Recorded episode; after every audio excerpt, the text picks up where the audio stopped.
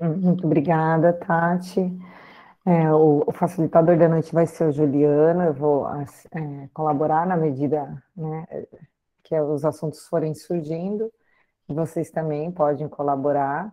Nós vamos começando, iniciando, já que ele é, está um pouquinho atrasado, e aí, então aí a gente vai começando o capítulo 12, no, hoje nós faremos o 12 e o 13, se der tempo, e aí, conforme é, vão surgindo dúvidas, questões, ou até alguma outra informação que vocês acreditam ser pertinentes, só levantar a mãozinha aí, para que a gente retome a questão, ou para que a gente esclareça alguma dúvida na medida do possível.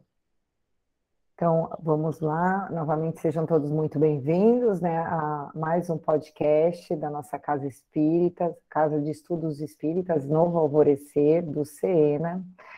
E hoje estou eu, Rita Kelman, e daqui a pouco Juliana Antunes também estará aqui conosco. E nessa noite nós faremos é, os capítulos 12 e capítulo 13 do, do livro Brasil, Coração do Mundo, Pátria do Evangelho o capítulo 12, que é intitulado No Templo dos Vice-Reis, e o capítulo 13, que é Pombal e os Jesuítas. É, lembrando a todos que nós não temos aqui a intenção de trazer né, verdades absolutas e nem de esgotar os temas que Humberto de Campos, pela psicografia do nosso querido Chico, nos trouxe, mas sim de proporcionar né, para nós e para quem estiver, né, quem no futuro for ouvir essa nossa gravação, esse nosso estudo, reflexões né, e análises sempre alicerçadas é, na doutrina espírita, na doutrina do Cristo, nos ensinamentos do Evangelho de Jesus. Então vamos lá. Neste episódio, a gente vai iniciar ele com o capítulo No Tempo dos Vice-Reis. E a gente observa que Humberto ele já ele começa o capítulo nos trazendo uma informação bem importante, falando que né, a falange dos espíritos que auxiliavam ali Ismael, então a gente observa que existia um, um, uma ação conjunta, né? Quando a gente é, pensa em organização é, é, espiritual e de como é que, né, quando, quando a gente tenta entender como é que funciona essa organização, essa hierarquia, quem que está no comando do nosso planeta, que nós sabemos que é o Cristo de Deus, e que ele, né, tem esses espíritos abnegados que se propuseram a colaborar, como Ismael, entre outros, a gente percebe é, que Humberto ele fala que existia uma reunião né, de espíritos que juntos eles é, tentavam manter esses esforços é, de Jesus na implantação do, do seu evangelho de redenção e de amor aqui no Brasil. E o que, que esses espíritos estavam é, trabalhando? Buscando, é, de alguma forma, é, reconstituir as energias portuguesas, né? Porque a gente lembra o quanto que Portugal já estava é, desgastado, a problemática toda que a coroa portuguesa, o que os portugueses é, estavam enfrentando por conta da sua é, ambição exacerbada. A gente percebe que muitos dos, dos missionários que reencarnaram em Portugal com a missão, com o intuito de é, trazer né, é, esclarecimento, de é, promover progresso aqui no Brasil, acabou né, com que o que, que aconteceu com eles? Eles se perderam é, no seu propósito, muitos deles, por conta mesmo do egoísmo, de valorizar mais o campo material e como nós reencarnamos, mesmo o missionário, com a questão do esquecimento do passado, a gente acaba se perdendo aí nessa jornada. Então, isso é muito, muito fácil, né? Pelo que a gente leu. É, ele, ele fala que existia uma, um, esse grupo de espíritos que estavam intensificando mesmo cada vez mais as energias e a união entre as, essas duas pátrias irmãs, né, que é Portugal e o Brasil. Isso é importante para a gente, porque fica muito claro que é, quando Humberto de Campos nos traz essa informação aqui, que nós sabemos que é uma informação que faz parte da história, é, para a gente fica muito claro os propósitos do Cristo e de Deus né, com relação ao descobrimento do Brasil, a dependência que Jesus tem de utilizar o material humano que estava presente ali naquele momento, ou seja, que era o que? Utilizar é, os portugueses, como nós já estudamos lá no primeiro capítulo, nos primeiros capítulos, utilizar é, as forças e é, dentro né, daquele grupo de espíritos que, que, que viviam ali na Europa, era o grupo que estava menos é, vamos dizer assim, menos contaminado naquele momento pela ambição. Vamos então dar é, boas-vindas ao Juliano, que acabou de chegar aqui na sala. Juliano, a gente está no comecinho de tudo mesmo, aqui no capítulo 12. Estou falando dessa ação espiritual da falange de Ismael, que, que estavam reunindo esforços ali para poder elevar né, as energias portuguesas, intensificando cada vez mais o coração das duas pátrias irmãs. Então, se você se sente à vontade já quiser continuar aí, por favor. Boa noite, pessoal. É... Vocês estão me ouvindo? Beleza, aqui eu cheguei meio correndo, então tive que montar meu computador aqui. Mas obrigado, Rita, é, por ter começado. Desculpem o atraso, Bom, pessoal, é, então, eu não sei o que a Rita já comentou, mas provavelmente vocês iniciaram ali quando, é, do capítulo 12, no, no tempo dos vice-reis. É, eu tive a curiosidade de me perguntar o que é um vice-rei.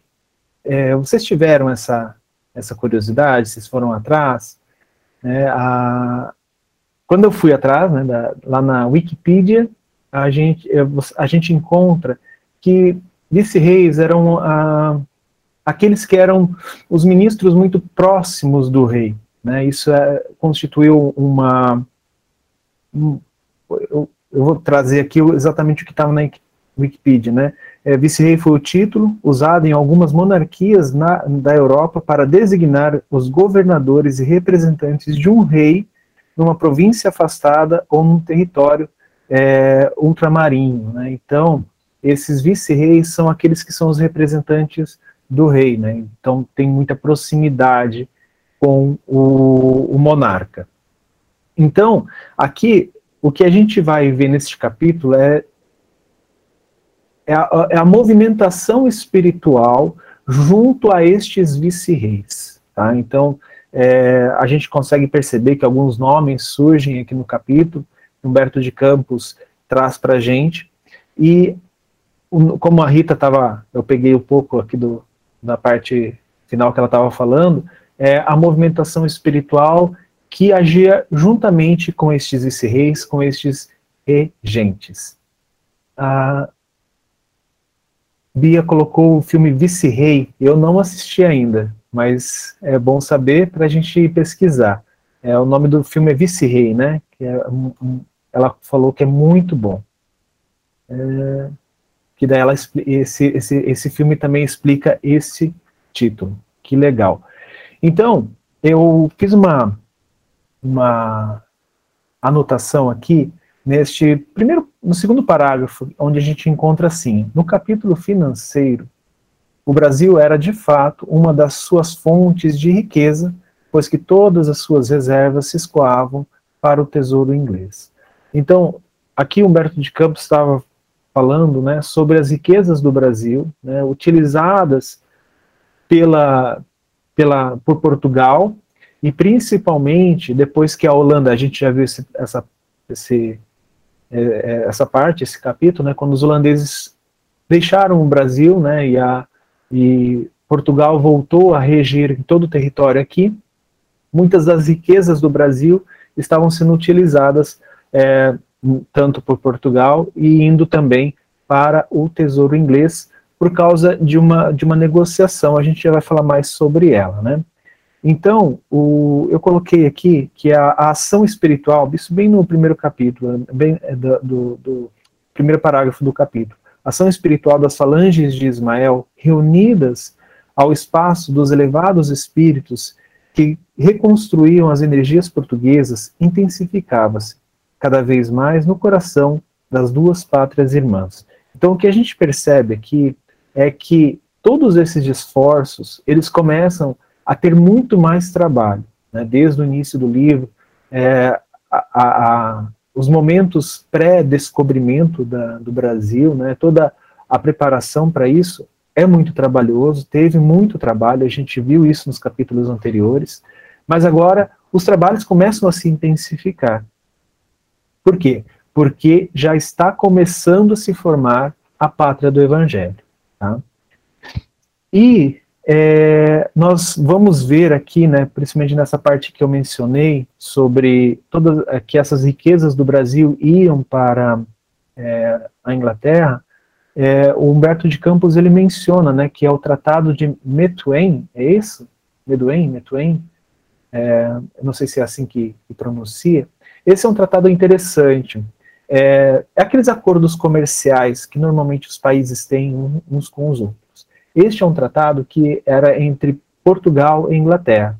Né? Ele também, quando a gente vai buscar na, na, na Wikipedia ou em outras fontes, ele é conhecido Tratado dos Panos e Vinhos. É isso mesmo, é, professores? É, o que, que acontece? Todos os panos ingleses, eles vinham e eram e tinham, vamos supor assim, subsídios, né, ou é, alíquotas diferentes de impostos, iam para é, Portugal, serviam Portugal, né, então eles tinham vantagens, os panos portugueses, é, ingleses tinham vantagens é, em território e na, nas colônias de Portugal, da mesma forma os vinhos portugueses, né, então o famoso vinho português, ia para a Inglaterra também com estes subsídios, né, e é, o que acontece, né, esses acordos comerciais, eles visam a, a, facilitar a troca dessas mercadorias entre os países. Lembrando que o, o grande rival de, na produção de vinhos, né, na, na, na, comercialização de vinhos com Portugal era a França.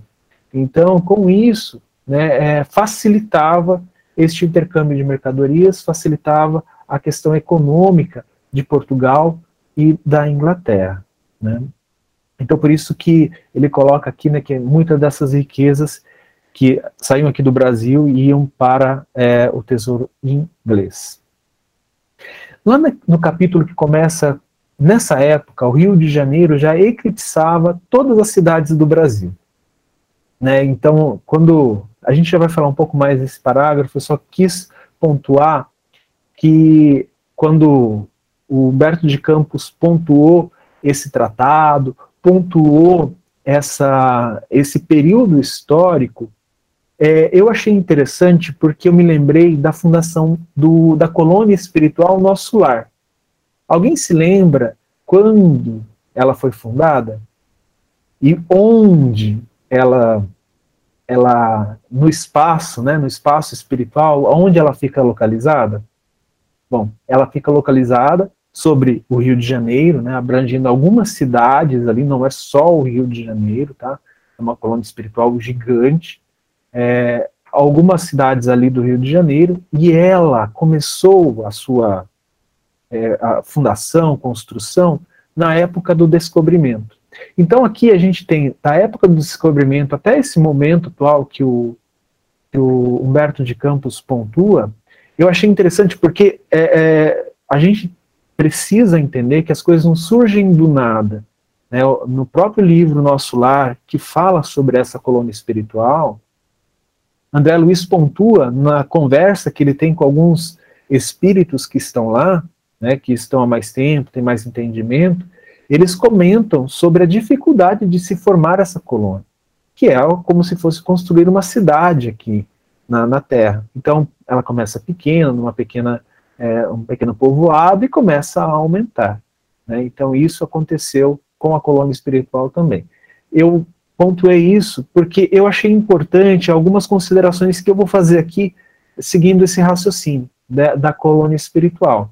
Então, para vocês entenderem que não é que os mensageiros do Cristo estavam só trabalhando aqui na matéria, só é, é, movimentando as peças aqui na Terra, no, no, com os encarnados. A gente precisa entender que espíritos né, de, de outras colônias, outras habitações espirituais, é, isso é uma, uma, um pensamento meu, tá? É, que habitavam Jerusalém, que habitavam os espaços espirituais da Europa, tá? Estes espíritos começaram a migrar para cá também.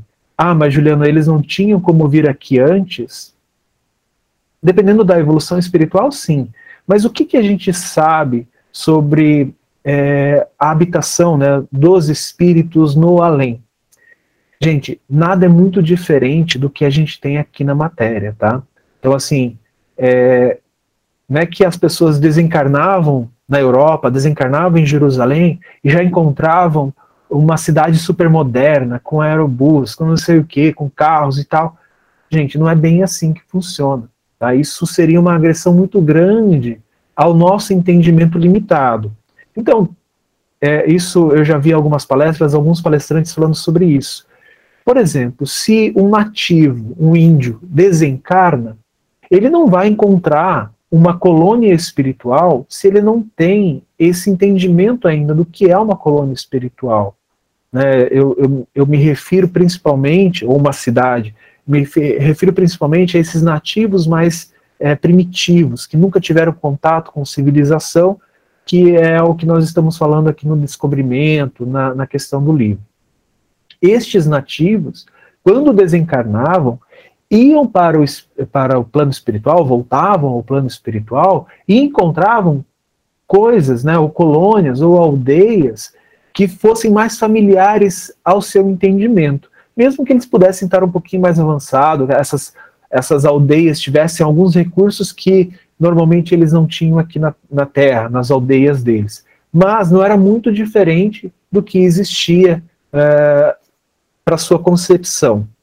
Quando do descobrimento, aqui começou a ter povoados, né, aqui no Brasil começou a ter povoados, esta, estes espíritos que aqui habitavam e começavam a desencarnar iam para o plano espiritual e começavam a encontrar povoados similares.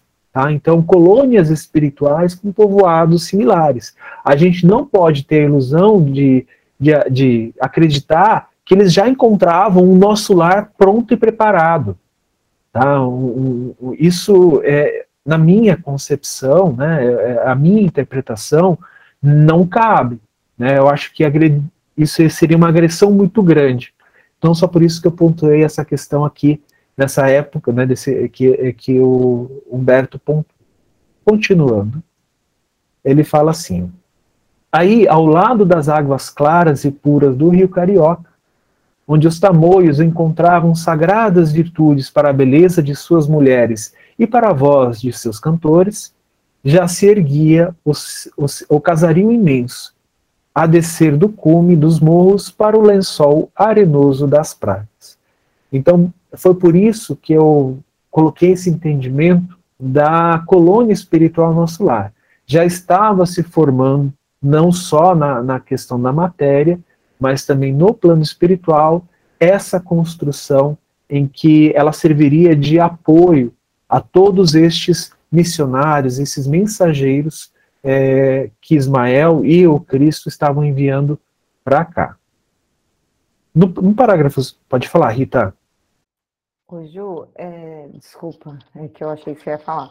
Comentando, é, eu queria voltar um pouquinho no parágrafo lá que é, é, quando Ismael Humberto de Campos explica sobre essa combinação daí do esse tratado, né, de de Metuen, né, que é a pronúncia assim, Metuen, é, eu achei interessante que ele fala que, é, que a gente sabe que foi né, um tratado é, ruinoso para a indústria portuguesa, como ele fala aqui, pensando de forma materialista, né, na questão material, mas achei interessante que ele fala assim, mas nos grandes jogos de interesses internacionais, semelhantes acordos se faziam necessários. A Inglaterra ficaria com ouro tangível enquanto Portugal guardaria o ouro imperecível dos corações, dilatando a sua fé e as suas fronteiras, eternizando o patrimônio das suas tradições e das suas esperanças no tempo e no espaço.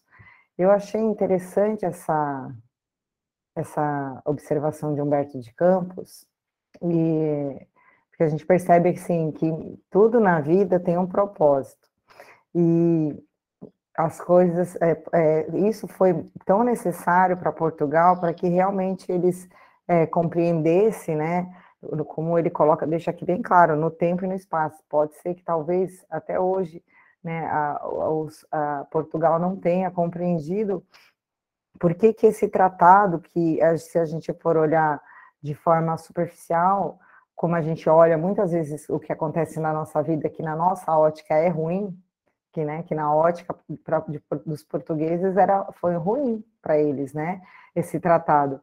E, e, a gente não consegue. Isso aqui serve para que a gente olhe as coisas que acontecem nas nossas vidas por uma ótica um pouquinho diferente.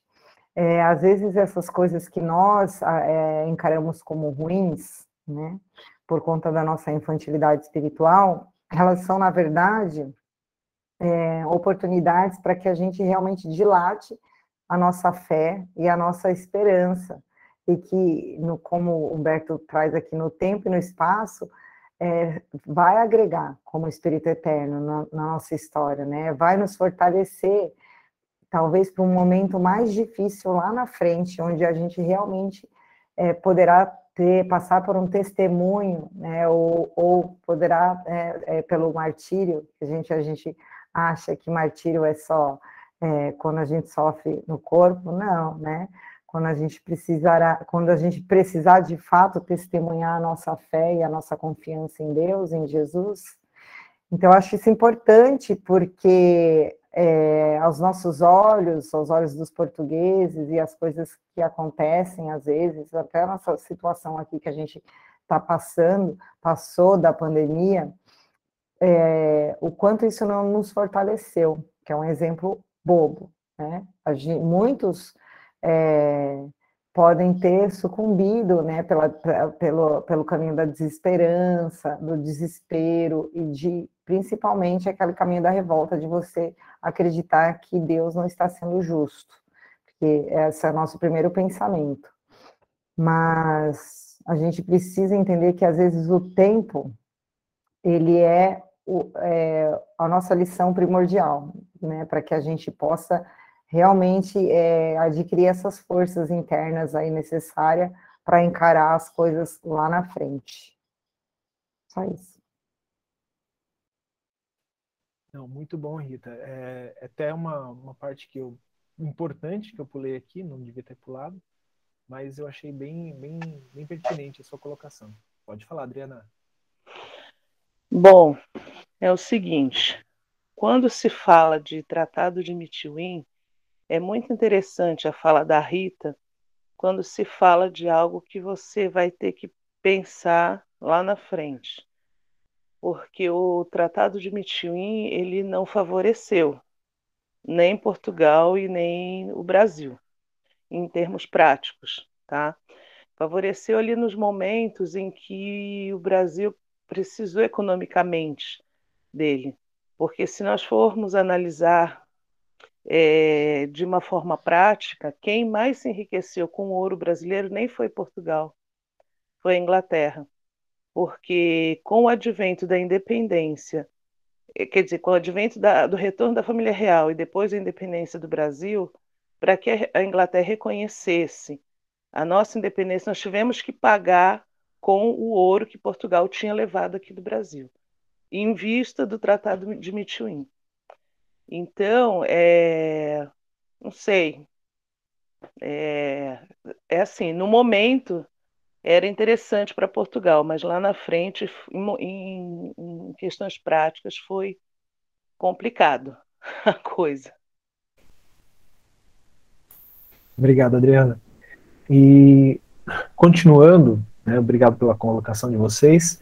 É, continuando, naquela interpretação que eu falei sobre nosso lar, sobre a, a facilidade ali da, da, da, comunicação, né? que a colônia estava sendo implantada aqui também no Brasil, no parágrafo seguinte ele coloca, né, é, aí, sob o céu azul que cobre a paisagem tranquila, os governadores podem fazer, com serenidade imperturbável, seus longos expedientes para a metrópole e os padres podem rezar beatificamente.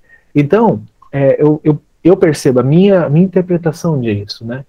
Com essa proximidade, com essa, esse estabelecimento de uma colônia espiritual, é, da questão dos auxiliares do Cristo juntos, né, já mais próximos, atuando mais é, nitidamente, mais intensamente, né, os governantes e os padres, né, que são, eu vou colocar assim, são essas duas, duas personalidades da história que é, estavam em contato mais direto com é, o povo que aqui estava se formando e os nativos que aqui viviam. Né? Claro, eu também estou me referindo aos escravos que eram trazidos. Então, essas duas personagens, né, com a atuação da espiritualidade, puderam ter um pouco mais de, de tranquilidade no, no, na questão é, da conduta, né, na sua conduta. Quer dizer que eles acertaram, que eles fizeram certo, que eles fizeram a, a questão mais moral? A gente já conversou sobre isso, não cabia naquela época este comportamento. Esse comportamento foi sendo desenvolvido, mesmo que a gente não, a gente olhando agora, a gente sabe que, que, que aquelas situações, aquele comportamento, aquelas atitudes, elas não eram moral, elas não eram de acordo com o evangelho. Né? Isso é nítido.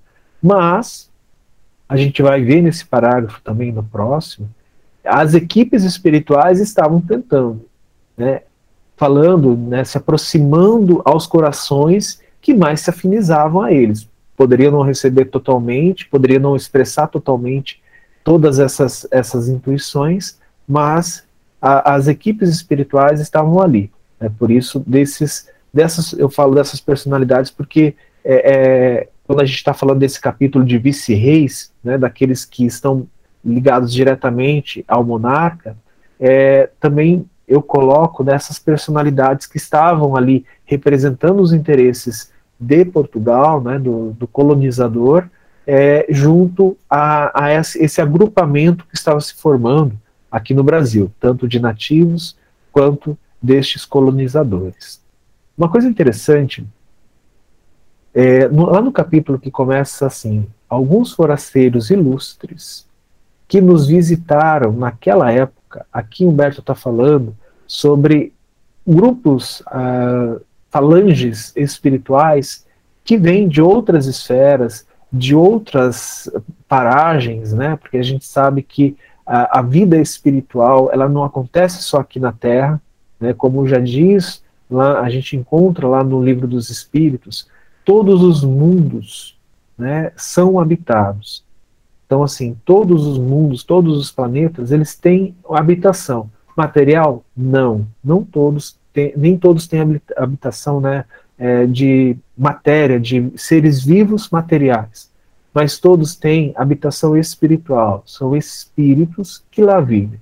Então, em algumas paragens mais altas, em algumas esferas superiores, né, como ele coloca aqui, alguns forasteiros ilustres podem ser aqueles enviados diretamente do do Cristo, ou auxiliares do Cristo, ou até mesmo espíritos que vêm de outras esferas, talvez um pouco mais altas, para auxiliar e também para aprender aqui, né, para nos ajudar de alguma forma. Então, esses forasteiros que visitaram o Brasil naquela época arquivaram tristes impressões do nosso país, e principalmente dos vice-reis, cheios dos mais espantosos quadros de imundície. Todavia, um dos espetáculos mais dolorosos e comovedores ofereciam-no os mercados de escravos, como o de Valongo, onde os miseráveis se amontoavam aos mangotes, esperando o comprador, que lhes examinava os pulsos e os dentes, selecionando os mais fortes para os duros trabalhos das fazendas. É interessante essa, essa visita destes amigos da espiritualidade, né, de outras paragens, né, é, eu percebi aqui que que Berto de Campos pontua dois, duas coisas interessantes. A primeira parte moral, e a outra parte de higiene. Né? Aqui, como ele coloca, né, a gente vê quadros de imundície é, que aconteciam aqui nas colônias. Né? Não que a Europa em si, naquela época, tivesse hábitos muito saudáveis, né? visto a própria peste negra, né, que era transmitida por ratos, e por isso que se espalhou muito rapidamente onde ela chegava e dizimou uma grande parte da nossa população mundial. Então, estes hábitos, eles vieram para o Brasil, não muito é, é, higiênicos, né? E isso era uma, uma, preocupação desses espíritos, né? Essa preservação da matéria também faz parte da preocupação dos espíritos, tanto nós que estamos aqui encarnados, preocupados com o nosso, nosso corpo, a nossa higiene, a higiene da sociedade como um todo, e a outra questão moral, né, que é essa, como o Humberto destaca muito bem, é o que trazia as maiores angústias aos corações destes forasteiros, que era a questão da, da, do mercado de escravos. Né? É, a gente eu não sei, né, a gente, muitos professores, né, eu falo da, da minha época de, de colegial, é, muitos professores passavam vários filmes falando e retratando dessa época. E a gente lembra né, como eram tristes essas cenas. Né, como Humberto coloca aqui, a seleção de escravos, a separação das famílias, a separação e muitas vezes a mistura de algumas tribos que não se davam muito bem, é, tudo isso gerava um grande estresse e muita, muita é, pena moral. Né? Isso quer dizer, é, estes irmãos que estavam à frente disso, né, tendo essas, essas atitudes, fazendo isso, tem uma grande carga a acertar com as suas consciências, tá? Isso não, eu não estou querendo falar que isso é uma questão é, divina, não, porque a gente sabe que a lei divina está nas nossas consciências, né? Então, nossa consciência, ela, e principalmente dessas pessoas que participaram ativamente e foram os, os líderes e comandantes dessas atitudes é que colocavam né, é, é, grande tristeza no coração desses visitantes. Por quê? São espíritos com entendimento maior, eles têm esse entendimento de que essas pessoas, né, esses regentes, esses vice-reis, eles estavam adquirindo pesadas, uh, eu vou colocar como karma, tá, mas não, não vê dessa, dessa forma tão negativa são acertos que eles vão ter que fazer com a lei divina, né, ou se já não fizeram, ou terão que fazer é, nos reajustes futuros. Pode falar, Rita. Oi, Ju. Desculpa, eu acho que hoje eu tô meio com delay, gente. eu tô querendo toda hora voltar. Desculpa, eu tava aqui pensando é, que, e aí, pensando do, na, no link que você estava fazendo, que é um link super interessante, com o amparo do, da colônia, do surgimento da colônia do nosso lar, né, nessa mesma época. E eu achei interessante, porque foi uma coisa que eu destaquei aqui no, no, na minha leitura, que é, você começou a frase, mas aí você não foi até lá o final, quando você, Humberto de Campos, ele fala ah, sobre o céu azul que cobre a paisagem tranquila, os governadores, podem fazer com serenidade imperturbável seus longos expedientes para a metrópole e, aos, e os padres podem rezar beatifica, beatificamente nos seus breviários entre as paredes coloniais do convento Santo Antônio. É, eu tive a impressão que Humberto quis nos dizer alguma coisa, sabe? É, que eles realmente tinham ali, como você mesmo falou, tinha, é, é parecia que estava acontecendo uma, uma força muito grande do plano astral, espiritual, para que tivesse ah, é, é, movimentos é, para o futuro do progresso do país é, naquela região, principalmente. Tanto é que a gente percebe que ele fala que eles podem, que os governadores trabalhavam ali de uma forma imperturbável, né, e que os padres também conseguiam executar o seu trabalho ligado a Deus e ao Cristo de forma tranquila.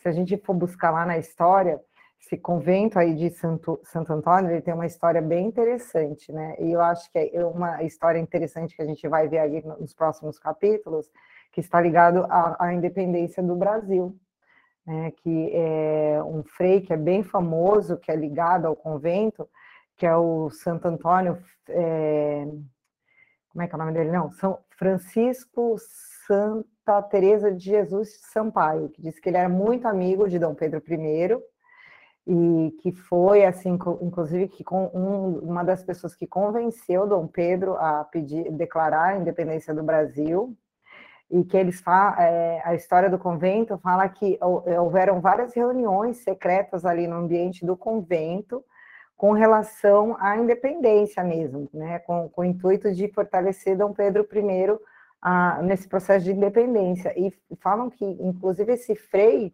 ele foi o redator da carta que foi entregue né, ao futuro imperador, que levou o famoso lá de Adolfico. Então, a gente observa mesmo que Humberto ele traz essa informaçãozinha que nos parece sutil, mas a gente percebe mesmo um trabalho muito atuante entre as paredes físicas, né, e as paredes também é, espirituais da, da, da, falange de Ismael, trabalhando para que realmente o processo, como você falou, do, do, da árvore do Evangelho, pudesse seguir é, o percurso aí sem grandes é, contratempos prometo não ter mais nenhum delay na noite de hoje.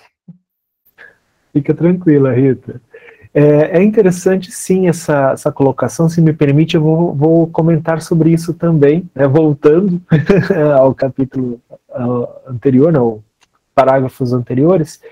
É, você falando sobre isso, sobre essa preparação deste espaço, né, que é o convento de Santo Antônio, é, a gente consegue perceber porque quando nós vamos fazer algum evento de divulgação do evangelho, né, de, é, que é onde a gente vai falar sobre Jesus, vai falar sobre é, o, o, Espiritismo, sobre o Evangelho. Né, eu me refiro assim, a alguns congressos, é, a alguns encontros de mocidade. Eu, particularmente, participei de vários encontros de mocidade, ajudei a organizar.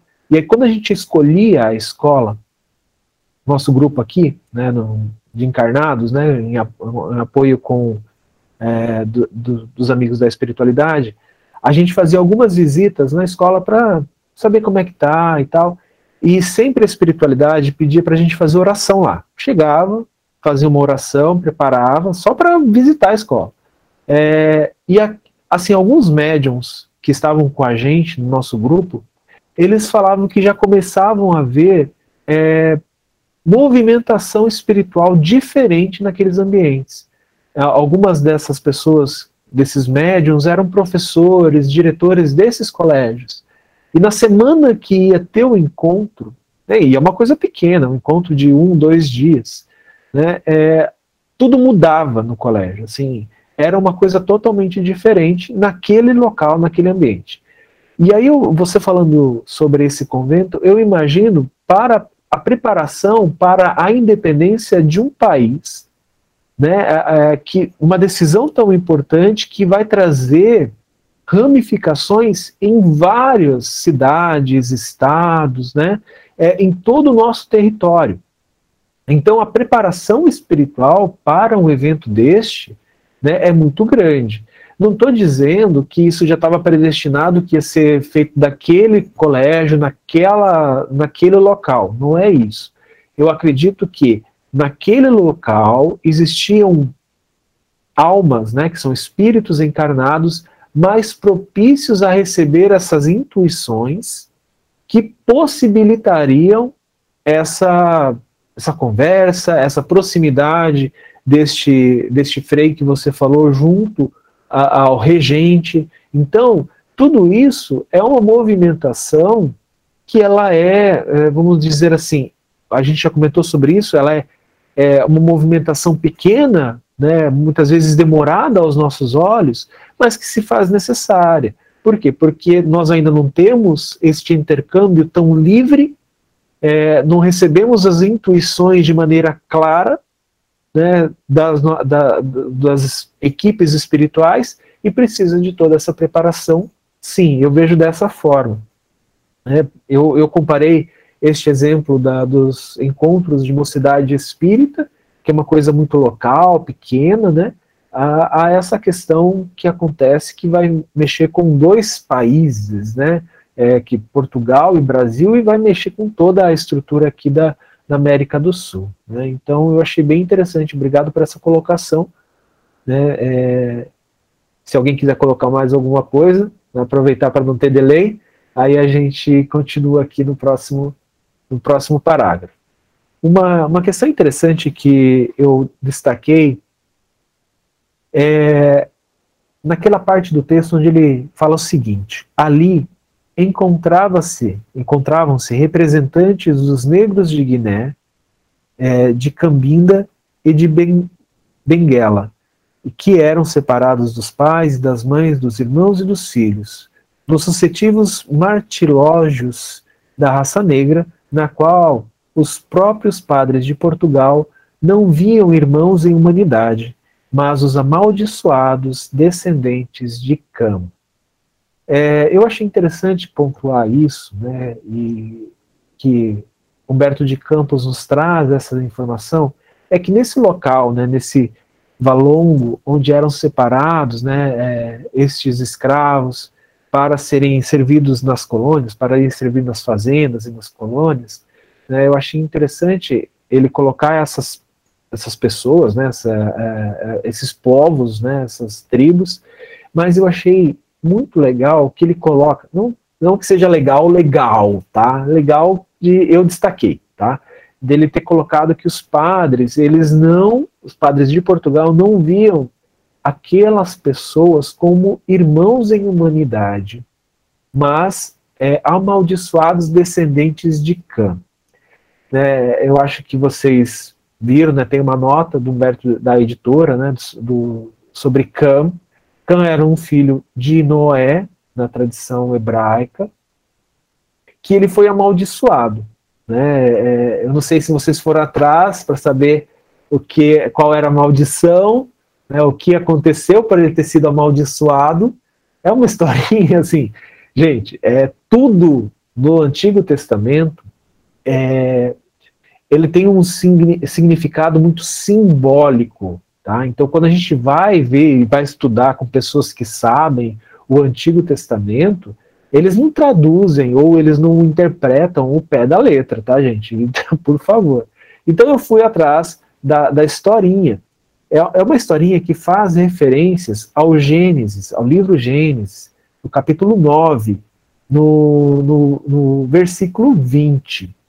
É, e aí ele fala, né, é, eu já vou ler aqui para vocês, eu acho que vou ler a historinha para vocês entenderem. Mas antes eu gostaria de explicar. Parece que Cã era um dos três filhos de, de Noé. Três, né, Rita? São três filhos? É, é, tem mais outros dois filhos aí. É, e Cã era o mais novo deles.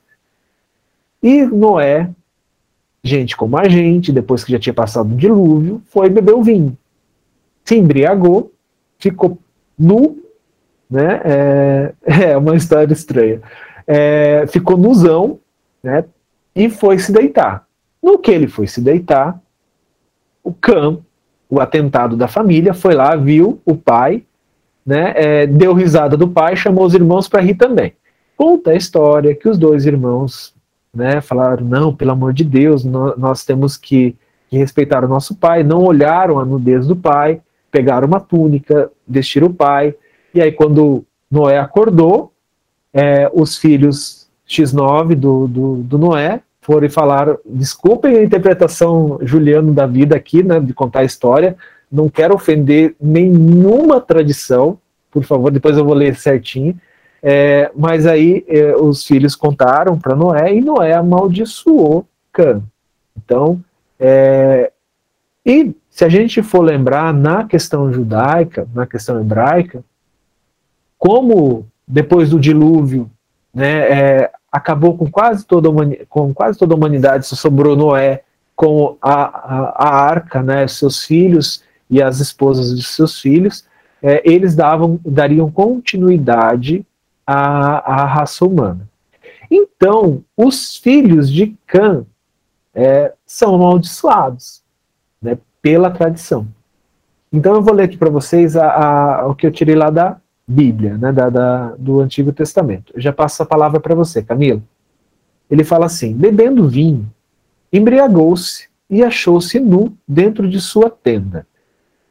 Cão, né, que é o Cã, é, Cão, pai de Canaã, viu a nudez de seu pai e contou aos seus irmãos que estavam fora. Então tomaram Sem e Jafé uma capa, que são os, do, os dois irmãos de Cã. É, puseram-na sobre os seus ombros e andando virados para trás, cobriram a nudez de seu pai, é, tiveram virados os seus, os seus rostos e não viram a nudez de seu pai. Despertando Noé do seu vinho, soube o que o filho mais moço lhe fizera e disto, e disse: Maldito seja Cã, ou maldito seja Canaã, dependendo de algumas traduções. Servo do servo será de seus irmãos. E acrescentou: Bendito seja Jeová, o Deus de Sem, e seja-lhes Canaã por seu servo. Então aqui é uma maldição né, que é, Noé lança né, é, a, sobre Cã. E é por isso que ele coloca aqui é, que é, os padres lá da Europa viam os negros, né, ou, ou as outras raças, né, os, os outros nativos, como filhos de Cã, amaldiçoados por Deus.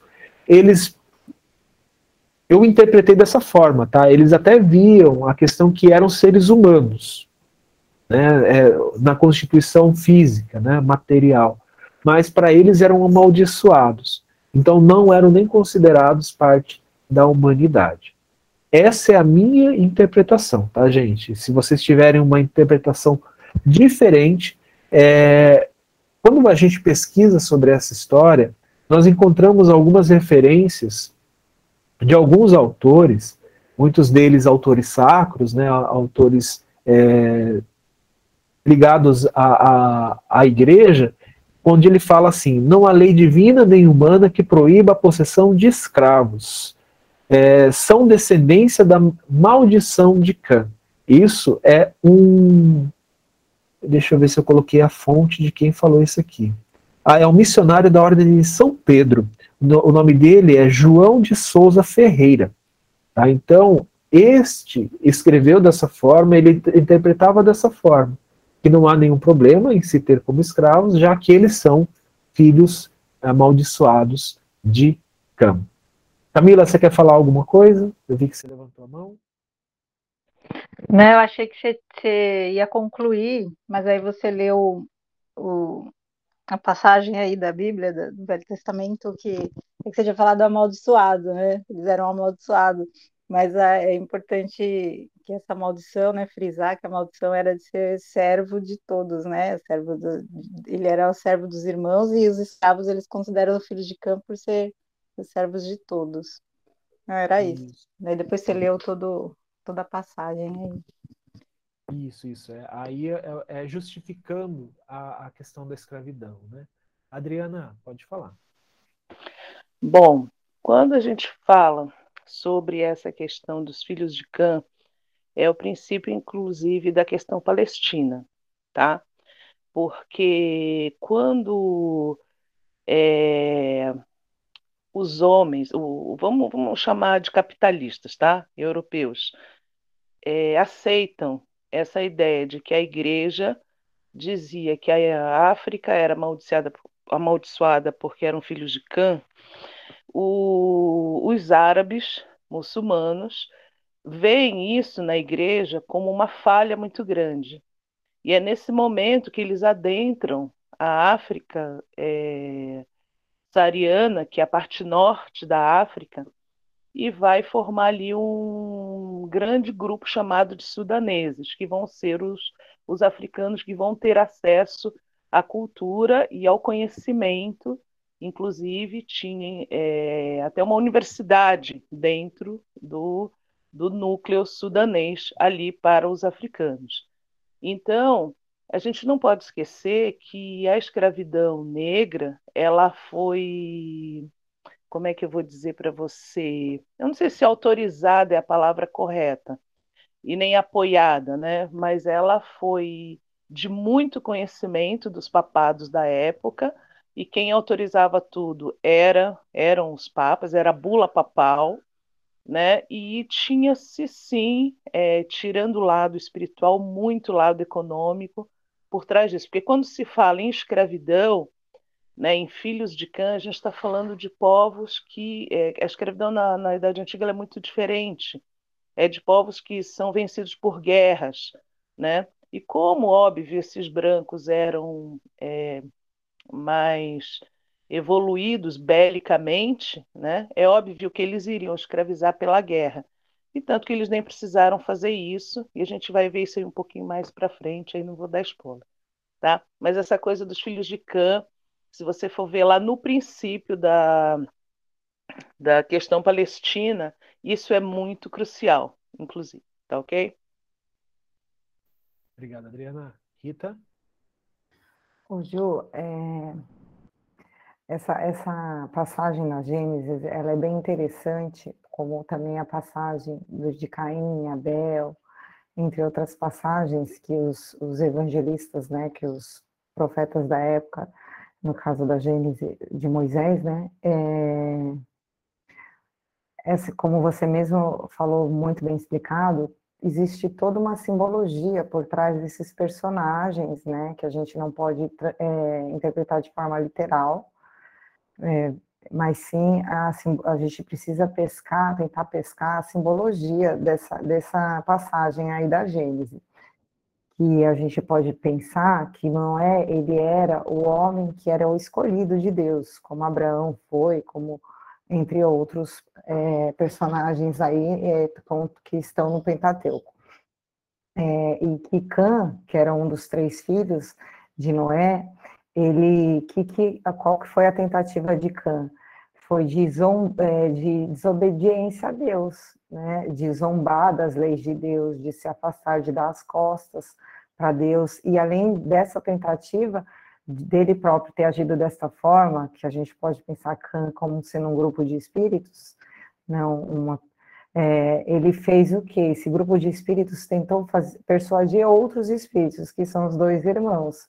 Porém, os dois, os dois grupos de espíritos, eles eram tementes a Deus, né? Eles tinham, eles eram obedientes, né? eles obedeciam às leis de Deus, é, porque na época do Pentateuco é, porque por conta também do avanço é, moral e espiritual do, do, daqueles grupos de espíritos que viviam naquela época, era necessário ter um Deus punitivo.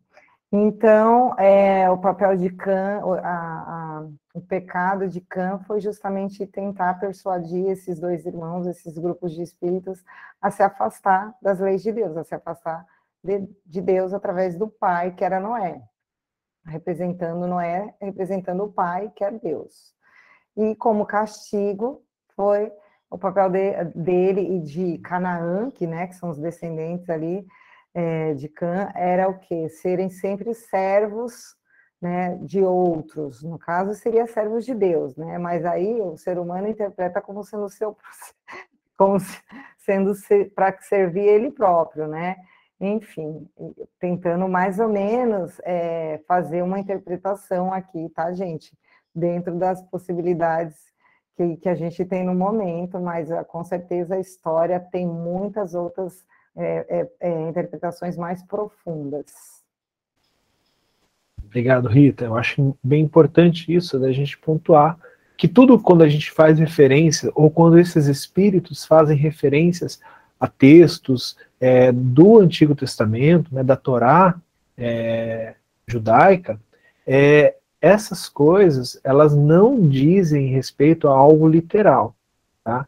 Então, só pontuando aqui, eu falei é, que a, a, legal é a pontuação né, do, do Humberto de Campos, mas não é legal o que acontecia. Tá? Isso realmente é, é tanto que isso é uma das coisas que os espíritos de outras paragens, né, que esses espíritos ilustres que vêm de outro lugar, eles colocavam como é, algo que atingiu diretamente seus corações, por isso não ser algo condizente É como você mesmo colocou, Rita, essa interpretação de que é, já, Jafé e uh, Jafé e Sem, é, que são esses dois, os outros dois filhos, e podem ser, né, dependendo da interpretação, é, colocado como agrupamentos espirituais, agrupamentos de espíritos, classes de espíritos que eram tementes a Deus, e Cã não era.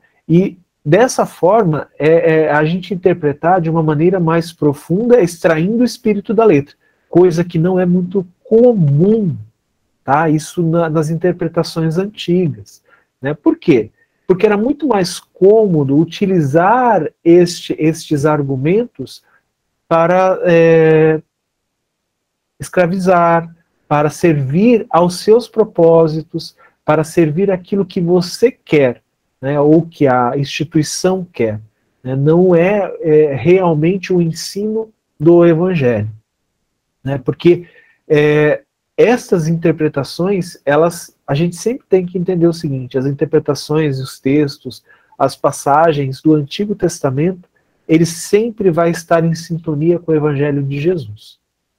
A interpretação que algumas instituições ou pessoas fazem das escrituras antigas é que não está. Quando a gente vai para a interpretação de Jesus sobre essas, essas passagens antigas, ela é totalmente em harmonia com a, tudo aquilo que a gente encontra no Evangelho. Tá? Então, só pontuando isso. E o outro é, ponto que eu destaquei é quando ele fala assim: o Humberto fala que Ismael, com suas hostes do mundo invisível, consegue harmonizar lentamente os interesses espirituais de quantos se haviam estabelecido na pátria do Cruzeiro. Sob a inspiração, a igreja torna-se a protetora necessária da mentalidade infantil daquela época. Eu achei legal a gente comentar sobre isso, né? Sobre a inspiração de Ismael, a igreja torna-se pro protetora necessária da mentalidade infantil daquela época. É, quando eu estava analisando isso que Humberto colocou, né, a gente sempre fala sobre as coisas é, pesadas que aconteciam no passado, né, que, a, que a igreja fez com os nativos, com os escravos, alguns, é, algumas atitudes e ações que não são muito bacanas, não são muito legais. Tudo isso é uma mentalidade infantil. Então, quando Humberto coloca que Ismael estava ali ligado com toda a sua equipe junto a esta igreja que estava se formando aqui, é que aos poucos eles iriam transformando aquela mentalidade infantil e amadurecendo. É, tanto que a gente vai ver algumas personagens aqui, né, que o próprio Humberto é, vai é, mencionar, que são é, personagens que na história são aqueles que defenderam, que foram atrás de, de é, lutar pelos pobres, né, que fizeram das suas vidas um exemplo vivo é, da questão do evangelho, principalmente é, na entrega, né, de estar presentes e, e, ter, e tratar e ver estas pessoas é, como irmãos realmente. A gente vai comentar sobre isso, eu separei algumas, algumas pessoas aqui. E ele coloca assim, no parágrafo seguinte, é, sobre as vistas condescendentes da igreja, os mensageiros do espaço se fizeram sentir mais fortemente junto dos seus dos senhores, amenizando a citação amargurada dos míseros cativos sobre as suas influências indiretas, organizaram-se correntes de filantropia do mais elevado alcance. Então, junto a estes regentes que estavam aqui no Brasil colonial, é, como Ismael estava já atuando mais fortemente junto à, à mentalidade infantil da igreja da época, é, essa inspiração culminou que esses padres, né, esses representantes ligados ao clero, estavam junto com os representantes dos monarcas, né, da, da, do, do colonizador, para que é, os cativos pudessem ter as suas mazelas aliviadas. Não quer dizer que de uma hora para outra isso vai parar. Tá? A gente vai falar sobre a abolição da escravatura e suas, suas, seus desdobramentos em capítulos posteriores. Mas aqui, estes cativos começavam a receber é, é, um novo tratamento, uma mudança, mas ela é lenta, tá? é lenta e gradual.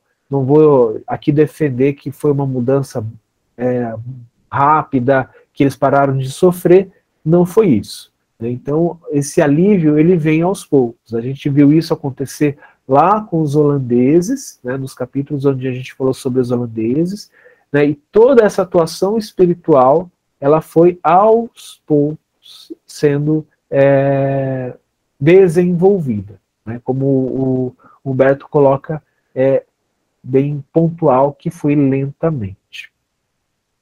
E comentando aqui no, no, no, no, último parágrafo, acho que do capítulo, ele fala assim: a igreja no Brasil abre o seu culto a São Benedito e a Nossa Senhora do Rosário, tornando-se um refúgio de doce consolação para os pobres africanos. Né? Eu não sei se vocês foram atrás dessas duas personagens, né? o São Benedito, o primeiro é, padre canonizado, né? se tornou santo, negro. Né? Então, na Igreja Católica, eu até peguei algumas informações sobre ele, é, ele foi canonizado em 1807. Tá? Então, é, ele viveu antes disso, tá? ele foi canonizado, é, e a história dele é muito interessante. Né? Vão atrás, que vale bastante a pena. Né? Então, é, o que, que aconteceu? Por que, que Humberto pontua? Com a canonização né, desse santo, né, transformando esse padre em santo, é, os negros eles já não tinham mais aquela visão errada que era pregado para eles que eles eram filhos dos amaldiçoados de Cã. Né? Isso já começa. Claro que eu não, não vou falar que foi uma transformação imediata. Isso é gradual. Então, com a, a canonização de São, São Benedito, é, isso começa a transformar um pouco o pensamento destes cativos.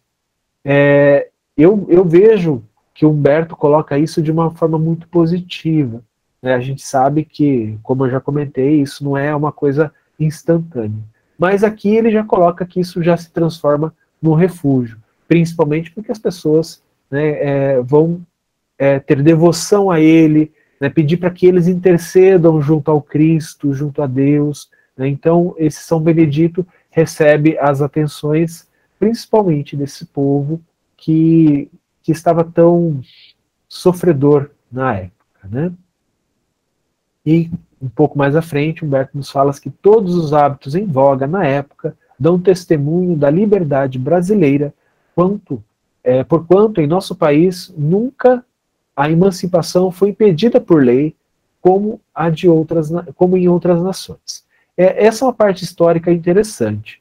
Né? Eu até fui atrás, fui buscar um pouquinho.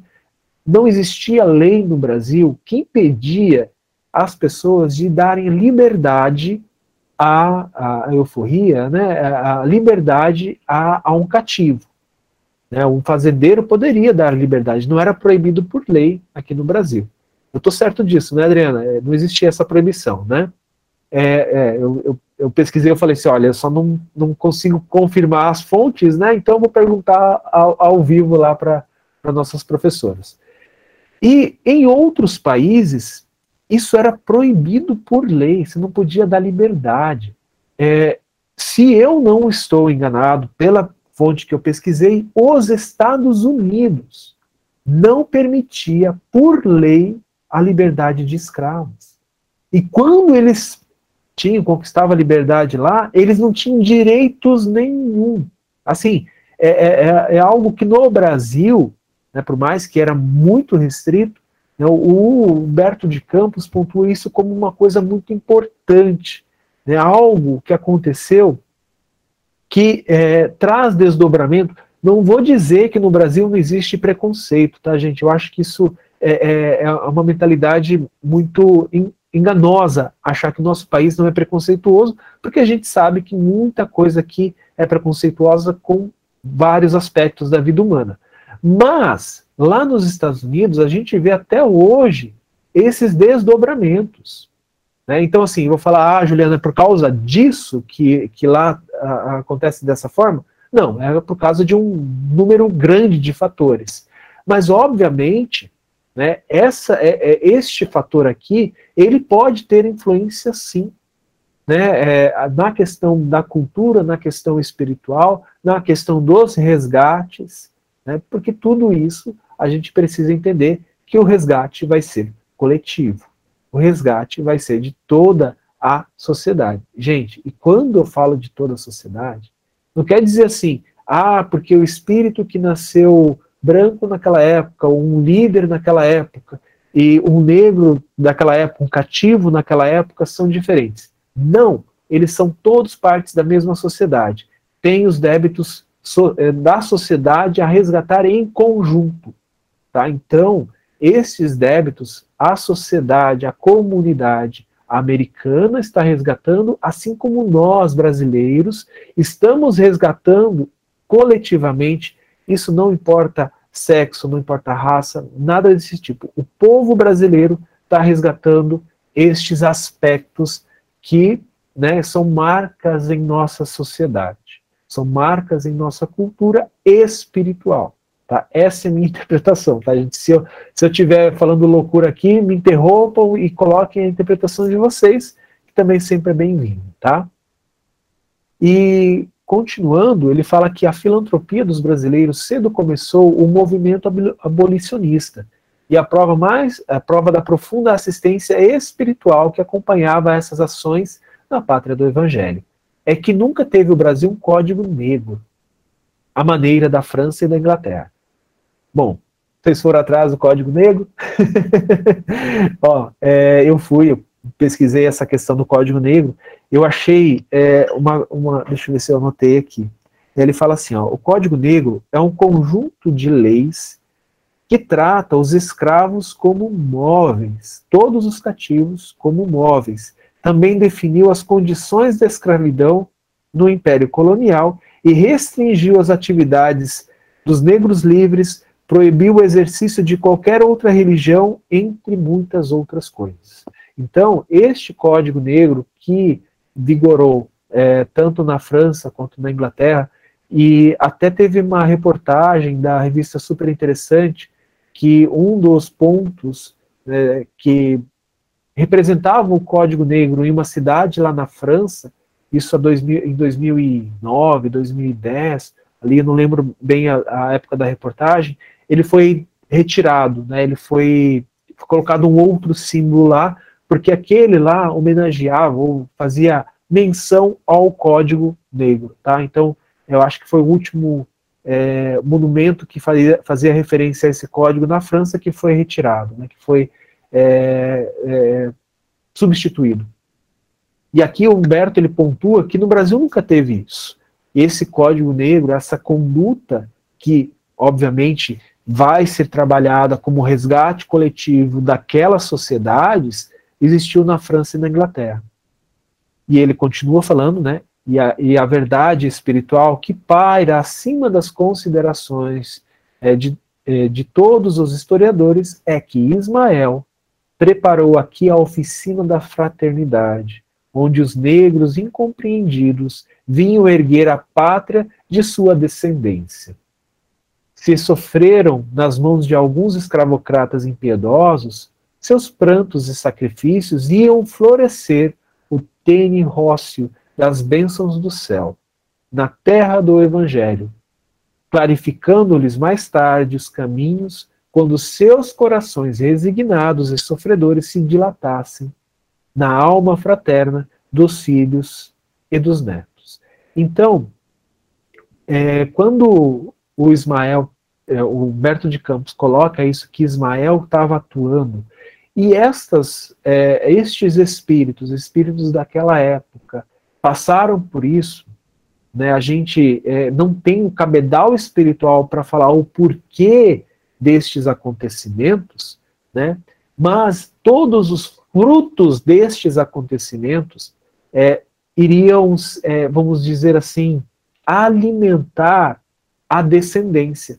Porque todos nós, né, brasileiros, né, e a, a, Margarida, que está lá em Portugal também, né, é, é, é uma questão porque nós somos todos humanidade, mas principalmente essa questão da descendência, todos nós brasileiros é, somos essa mistura. Né? Temos a, a descendência do, do, nativo, a descendência dos, dos africanos, dos europeus e de muitas nações. Né? Nós somos um país é, bem misturado, que é muito bacana.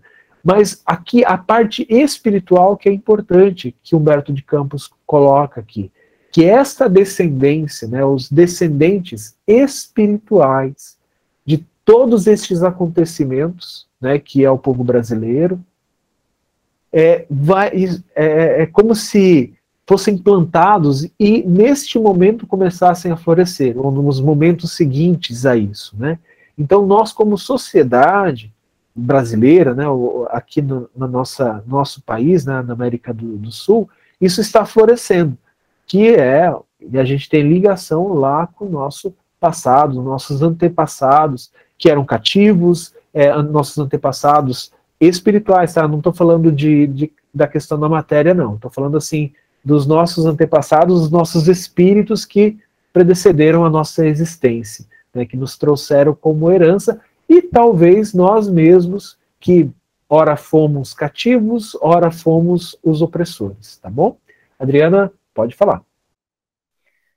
É interessante quando você fala dessa descendência espiritual, né, porque nós é, sabemos que ela vai ela se estende, né? Ou começa, não sei, no plano físico, né? A nível de curiosidade, é, quando os índios se viram subjugados pelos brancos, né? Algumas tribos era comum entre elas não se reproduzirem. Era comum que elas doassem suas mulheres ao branco, porque eles sabiam, é, alguns índios é, vou chamar de Brasis, tá? Porque a gente já não usa mais essa palavra em história índios, tá? Mas os nativos, os Brasis, eles é, eles acreditavam que filhos que nascessem dos brancos teriam uma sorte melhor. E é interessante que os jesuítas, ao é, defenderem é, as suas missões dos bandeirantes, eles pensavam nesses filhos nascidos de europeus, inclusive, né? E com, a, com as nem dizer, né, dos filhos bastardos que surgiram dessa, dessas uniões. Mas é interessante porque não, só, não foram só filhos espirituais, foram filhos físicos, né, que estavam formando esta nova nação, tá? E assim, só a nível. É uma coisa que eu não sei, que eu queria perguntar para a Rita, para o Juliano, que é assim. É claro que em todos os lugares a gente encontra espíritos superiores e a gente tem a consciência de que quem negociava com os europeus eram caciques, eram pessoas que tinham uma certa superioridade de conhecimento, inclusive entre as tribos. É, eu queria saber se existe na literatura espírita algo que fale sobre os xamãs, sobre os índios que eram evoluídos e tinham essa prática do xamanismo, e dos preto velhos também. É, eu, essa é uma pergunta. Se existe na literatura espírita é, a formação desses, em que momento cultural ou que de forma eles se formaram, apesar da gente saber que o espírito evoluído ele não tem cor, ele pode aparecer de, de qualquer maneira, né? Mas se existe alguma coisa na literatura espírita sobre isso.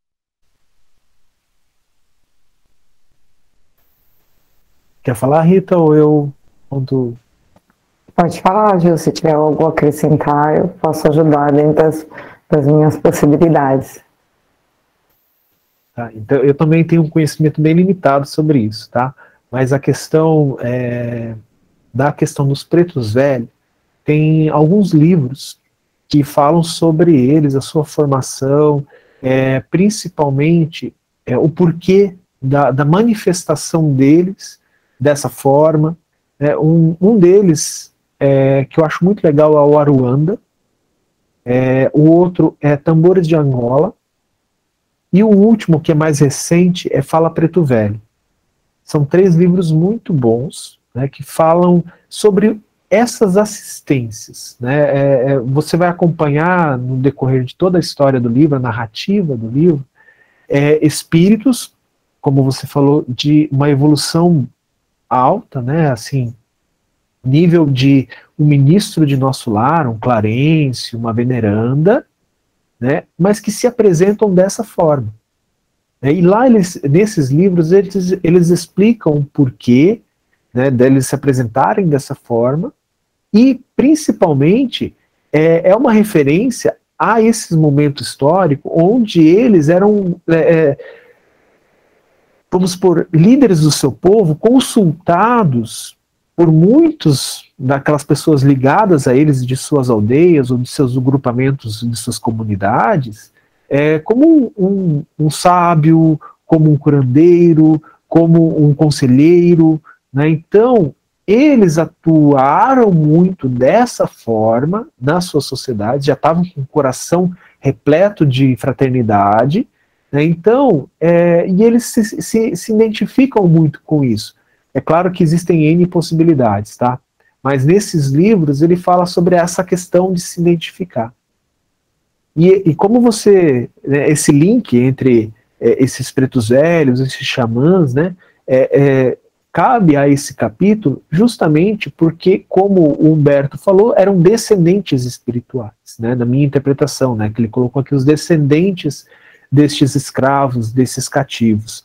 Então, estes descendentes, né, que muitas vezes podem ser esses próprios espíritos evoluídos, ou nós mesmos, tá?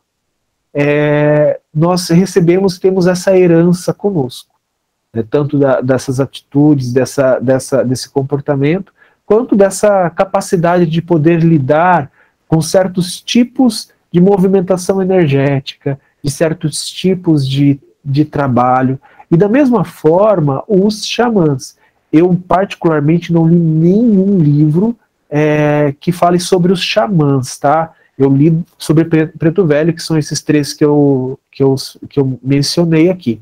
De xamã, e eu sei que existem, porque é, nas nossas tarefas já se manifestaram, tarefas que eu falo, tarefas mediúnicas de auxílio espiritual, né?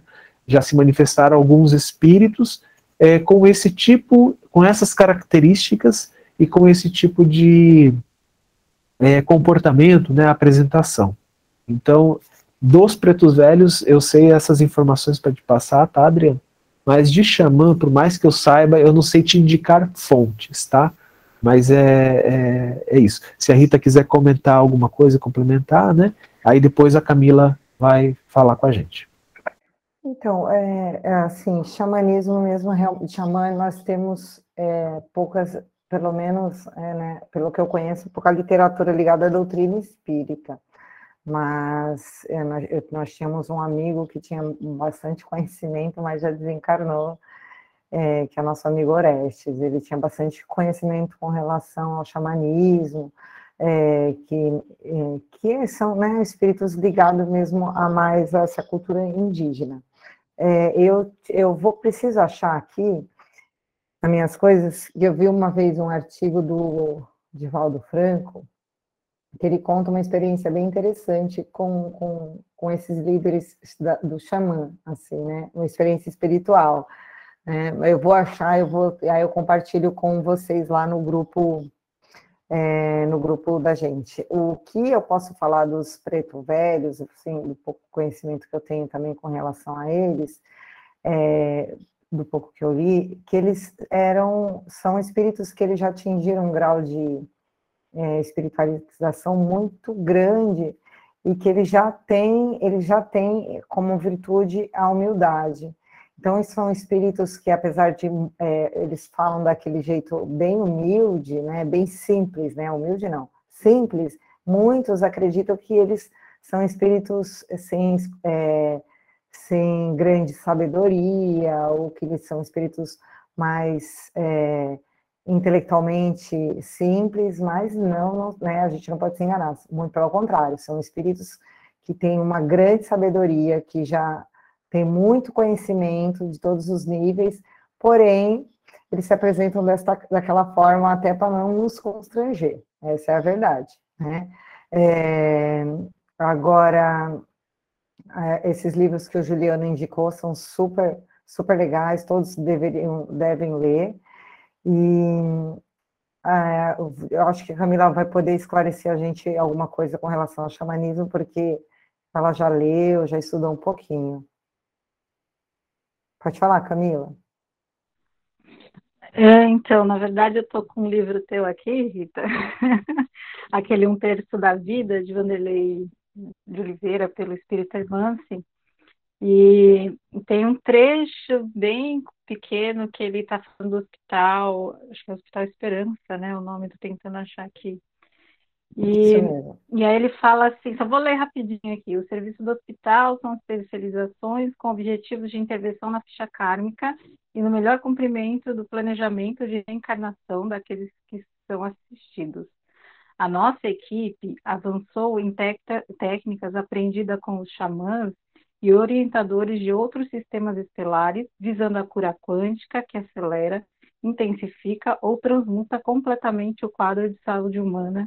E Bezerra de Menezes é um especialista no assunto. E aqui falar um pouco sobre, sobre esse, os aprendizados que eles tiveram com, essa, essas equipes do, do, dos xamãs, orientadores desse sistema.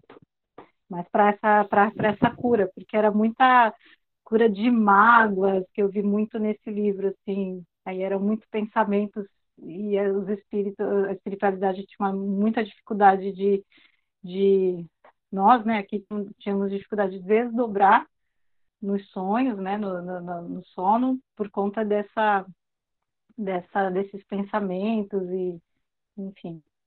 E aí nesse livro fala um pouco, fala também, eu não, vi o trecho onde está agora, sobre as casas do bandista também, mas é um livro de Vanderlei de Oliveira. É, é, bom, bem lembrado, Camila. Esse livro é muito legal também, recomendo. Depois eu vou pôr lá para vocês. Bem lembrado, tenho que te devolver. É, é, é, o xamã, se eu não me engano, ele é um líder né, religioso, que ele, ele, ele é. A, o papel dele é justamente, ele é um sacerdote de cura, né? Trabalha com curas que estão atingindo, é, que, ligados a, a nossas nossos problemas com os nossos assim, assim, ai, eu não consigo falar nunca essa palavra, gente, me ajuda. Alguém fala aí para mim? Ancestrais? Isso, ancestrais. Ancestrais. Ancestrais. Eu tenho dito que eu sou dislexa, desculpa. É, e, e, isso é interessante que Camila falou, e linkando com o estudo aqui do livro que o Juliano colocou, que eu ia até comentar sobre isso, que Humberto de Campos ele fala, né, sobre a, a, o papel da, do, dos negros aqui e que, que do Evangelho clarificando-lhes mais tarde os caminhos quando seus corações resignados é, so, e sofredores se dilatassem na alma fraterna dos filhos e dos netos. É, isso, assim, na minha interpretação, esses, é, a, essa essa herança é, é, do, é, é, seria deles mesmo, quando eles voltassem para cá, reencarnados, como filhos, como netos, e depois, enfim, né? A gente precisa observar uma questão muito importante, que até eu nunca tinha assim prestado muita atenção, e agora estudando a escolástica cristã e alguns autores, alguns filósofos daquela época, e eles fizeram um estudo bem aprofundado né, do Evangelho, de algumas lições. Quando se fala de espírito eterno, é, a gente tem que observar que os espíritos, né, igual Humberto de Campos, Emmanuel, e, entre outros, é, alguns benfeitores, eles sempre falam no presente. É, eles não falam no futuro. É, eles falam sempre é, é, no presente. Por que isto? Porque é, apesar de, de Humberto estar tá falando aqui no futuro, né, que mais tarde, mas ele fala clarificando-lhe. Então, eu entendo que eles vão estar, de qualquer forma, é depurando, limpando, né, clarificando, é separando ali, né, é, fazendo com que aquela sujeira é, vá se limpando através das suas boas ações, é, da sua reencarnação, de novos aprendizados. Então, é, por que, que eles falam sempre no presente? Porque é, nós somos, o espírito é eterno, né? Tá, vai, a, a lição ela vai ficar para sempre, né, no, no espírito. Então, eu acredito que esses, é, que os negros, que somos, provavelmente fomos nós, uma, uma das experiências que nós vivemos, ou ora como negro, né, que a gente conhece a lei de causa e efeito, ora como até é, próprio senhor do, é, feudal, senhor, né, alguém que provocou muita dor, né, né nesses nossos irmãos, é, eu, eu não tenho dúvidas de que Humberto quis dizer que é, isso né, no futuro se, é, fortaleceria, fortalecer, fortalecerá o nosso coração e que isso é um processo ainda lento, né? A gente não pode, é, como o Juliano falou, né, acreditar que com tanto que essa nossa história ainda ela é tão ela é tão nova, ela é tão recente o processo de, de, escravatura no Brasil ele é tão novo, né? Mesmo depois da abolição, a gente sabe, às vezes a gente tem, quer que as coisas aconteçam como um passe de mágica, que do nada, que de uma hora para outra as coisas se resolvam e que tudo seria ótimo se fosse assim, se a gente vivesse numa é, fraternidade. Então isso seria salto quântico, né? E nós sabemos que espírito né, na nossa condição, não tem como dar salto quântico de evolução. Então, a gente precisa ter paciência com a, com a nossa história, né? a gente precisa olhar isso e, e, e, ler mesmo como a nossa história, né? a gente fazendo parte disso, e que esse processo, esse, essa, essa separação da água suja com a água da, e da água limpa, ela é o quê? Ela é a, a busca pela pureza, a busca pela, busca pela perfeição espiritual, que nós estamos nessa tentativa até hoje. É. Bom, pessoal, eu não vou começar o capítulo 13. Eu achei, nossa, são dois capítulos super rápidos, mas fiquei no 12 a aula toda, me desculpem. Na semana que vem a gente fala sobre o 13 e, se der tempo, a gente vai falar sobre o 14 também. É, alguém gostaria de comentar mais alguma coisa sobre o que nós lemos? É, perguntar algo? É, eu acho que a gente já explicou bem a questão do, dos pretos velhos, né, do, do xamãs. Né, se vocês tiverem mais dúvidas sobre isso, é, podem fazer qualquer coisa ou lá no nosso grupo do WhatsApp, ou amanhã, é, ou na semana que vem, é, na continuidade desse estudo. Alguém gostaria de fazer a prece ou eu que cheguei atrasadinho que vou fazer?